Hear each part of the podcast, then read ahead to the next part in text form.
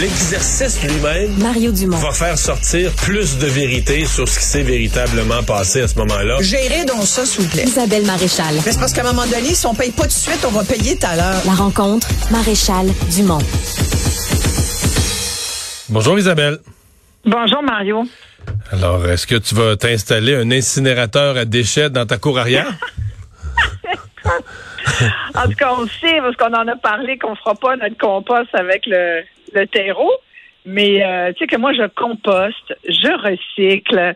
Euh, je suis très, je suis comme euh, pas partie dans la petite vie. Moi, le dimanche, l'activité, c'est il faut pas oublier de sortir les poubelles parce que en plus, ils ont changé mon horaire à Verdun. Il s'est rendu qu'il passe à 7 heures du matin. Fait qu'il faut, faut que tu les mettes très tôt, très, très, très tôt. Ou alors que tu les mettes le dimanche soir tard, mais pas très tôt dans la journée du dimanche, parce que là, sinon, tu peux être l'objet d'une contravention. C'est devenu très compliqué pour les citoyens, je trouve. Et là, je veux te parler de ça aujourd'hui parce que euh, hier, c'était journée de soirée de conseil municipal à, à l'hôtel de ville de Ouais. Montréal. Et là, on a appris qu'il y avait des, des discussions, puis que même des élus, euh, via un rapport, euh, avaient, avaient émis leurs inquiétudes par rapport au coût de- du ramassage des poubelles. Non, mais les augmentations sont phénoménales. Là. mais ça non, a mais comme- ça n'a juste pas de bon sens. Ça a doublé donc. dans certains cas, certains quartiers, certains arrondissements, ça a doublé. Mais oui, même plus que doublé. Écoute, il y a, y a- à tel point, c'est tellement, à mon avis, injustifiable. euh, D'ailleurs, injustifié et tout à fait. euh, moi, je pense que là, il y a, a- il y a peut-être une commission à aller, à partir là-dessus, parce que comment tu peux expliquer ça Ça me paraît tout à fait injuste pour les citoyens. Dans certains quartiers, là, je disais qu'à Annecy-Quévillery, par exemple, ils vont passer les, euh, ils vont ramasser aux deux semaines à partir de 2026. Et euh, dans d'autres quartiers, euh, on pense entre autres certains coins de Saint-Laurent, ça va même être aux trois semaines à partir de 2025. Fait que là, tu as envie de dire, attends, moi, les services comme citoyen, mes services diminuent, mais le coût augmente. Comprends là qu'il y a pénurie de main d'œuvre. Je comprends que c'est pas facile, c'est pas des jobs forcément très attrayants, mais tu sais, c'est des jobs qui sont quand même bien payés là. Alors, je me dis bon, peut-être que ça se garoche pas là, pour ramasser euh, les poubelles des gens là, mais c'est un travail tu sais qui qui est méritable, hein, qui est très très très utile hein, parce qu'on sait que quand il y a une grève des éboueurs euh, la vermine s'installe, puis c'est pas long que tout le monde euh, a hâte qu'il recommence. Euh, donc, mais tu sais, je pense que aussi, un- le problème, c'est qu'ils savent très bien ces compagnies-là, qui sont des compagnies privées, qui font affaire avec les villes, puis c'est Montréal. Là, je te parle de Montréal, mais il y a d'autres d'autres villes au Québec qui ont les mêmes enjeux. Ils savent très bien qu'ils sont, on est comme pris. Tu sais, les villes sont un peu prisonnières de ces contrats-là. C'est comme la, c'est comme la neige, tu sais. Comme les déneigements, là. Tu sais, qui neige ou qui Mais je pense qu'il y a un peu plus, ouais. Je pense qu'il y a quand même un peu plus de concurrence dans le déneigement. Euh, parce que, bon, euh, dans l'enlèvement des ordures, bon, t'as une certaine concurrence à quelques entreprises. Ma compréhension, cependant, c'est que dans le Grand Montréal, t'as juste un site d'enfouissement à la Chenelle, à Terrebonne. Ouais. Donc, Ouais. euh, si lui augmente ses prix, peu importe, c'est- peu importe qui ramasse, faut qu'il aille domper à la même place, faut qu'il aille vider à la même place. Euh, donc là, on n'a pas, on n'a pas beaucoup de marge là, tu sais. Donc pour euh, quelqu'un, quelqu'un qui gère une ville, euh, je suis pas sûr qu'il y a beaucoup de marge. Est-ce que les villes, ils vont devoir euh, euh, prendre des mesures, euh, créer, essayer de forcer la, la création d'une concurrence plus grande? Mais là, euh, Ben, moi, je pense que oui. Puis tu vois, selon euh, euh, il y a Karel Ménard qui est directeur général du Front commun québécois pour une gestion écologique euh, des déchets, quelqu'un que je connais bien, avec qui j'ai déjà été euh, euh, impliqué dans leur. Tu sais, chaque année, ils ont, ils ont des espèces de d'ambassadeurs pour euh, dire aux gens et, encourager les, les citoyens à, mieux recycler, à mieux gérer nos déchets. Et bref, euh, il rappelait que justement, le fait qu'il n'y ait qu'un seul site d'enfouissement à Terrebonne, ça fait en sorte que cette concurrence-là n'existe pas. Et donc, il, il dit comment ça se fait que à Montréal, on n'est pas un site euh, à la ville, tu sais, ou à la communauté urbaine, communauté métropolitaine maintenant de Montréal. Il y a comme une logique là-dedans qui serait beaucoup économique. Il y a comme une logique économique à regarder ça, puis à dire comment on pourrait faire les choses autrement. Tu sais, je regardais, euh, il y avait un article euh, du Devoir aujourd'hui qui s'intéresse aussi à l'usine de Tricentrice euh, à La Chute, qui est un- une usine de recyclage des déchets. Puis on nous dit, tu sais, le, recyclage, moi, ça m'intéresse parce que chaque fois que je mets des affaires dans mon bac bleu, je me dis, maintenant, je commence à avoir des doutes. je me dis, est-ce que ça va vraiment être recyclé? J'essaye de, depuis que j'ai eu une contravention il y a quelques années pour avoir mis euh, une mauvaise affaire dans mon sac bleu. Euh, je fais, j'essaie de faire attention le plus possible. Puis c'est vrai que ça a l'air qu'ils ont trouvé toutes sortes d'affaires là-dedans. Il y a même eu à un moment donné une valise remplie d'argent peux-tu croire? Quand même. Dans, le recyclage, c'est clairement quelqu'un qui qui voulait pas qu'elle se rende là. Il a dû la chercher longtemps.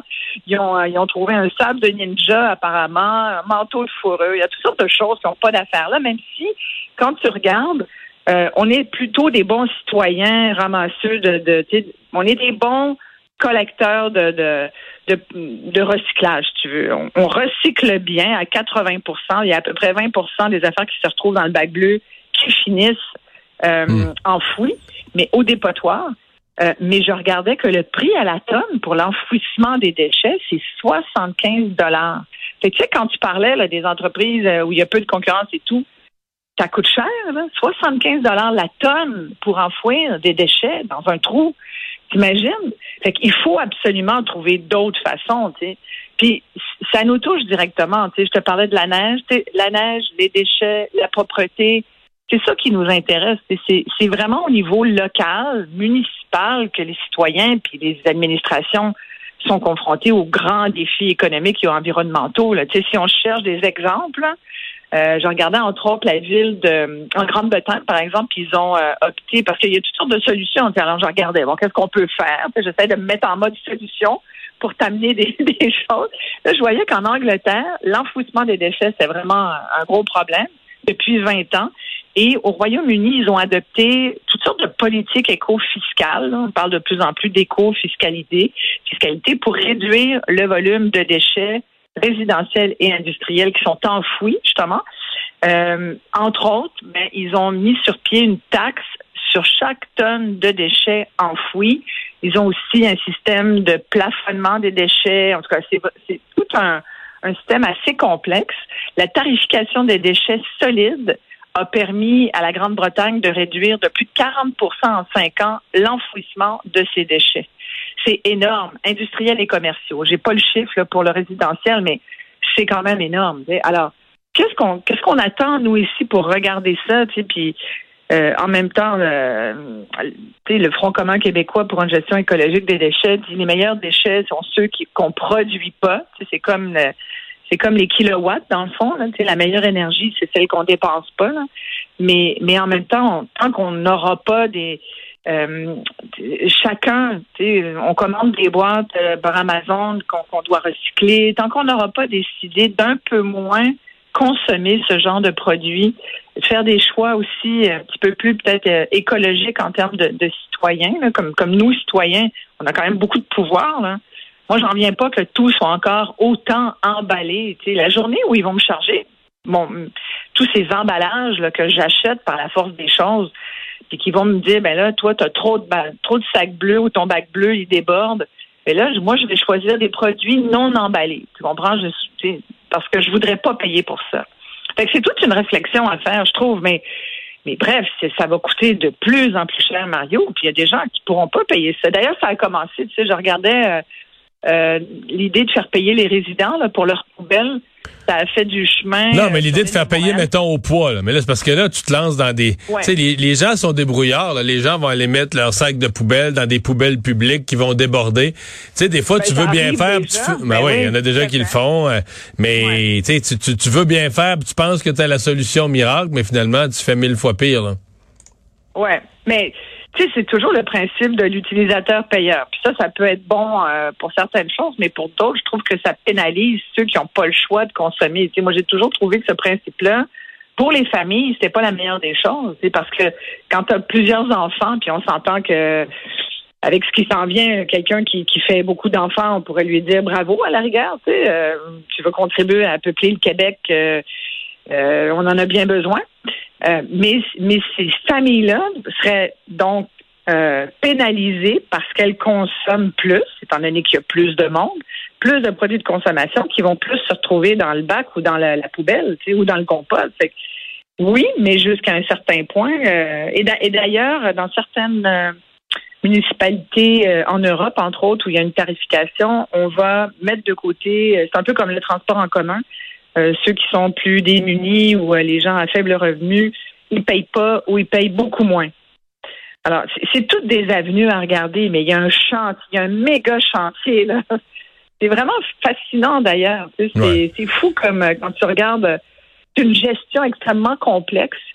Euh, mais c'est, il faut s'en occuper parce que on veut pas sombrer sous une, un amas de, de poubelles. C'est déjà que il y a quand même des avancées. À une certaine époque, on envoyait tout euh, par conteneur en Asie. Aujourd'hui, il y a beaucoup de choses. Je disais que je pense que c'est plus de 65% du recyclage qui est fait ici au Québec. Fait que ça, c'est une bonne nouvelle. Hein. Mais euh, mais il y a encore beaucoup de choses à faire. Puis surtout, il faut demander des comptes à ces compagnies-là qui en profitent. Moi, je pense qu'il y a clairement de l'abus c'est même qu'une petite enquête, ouais. même qu'une petite enquête là-dedans aurait, aurait toute sa place. Isabelle, merci beaucoup. Exact. Merci, à demain.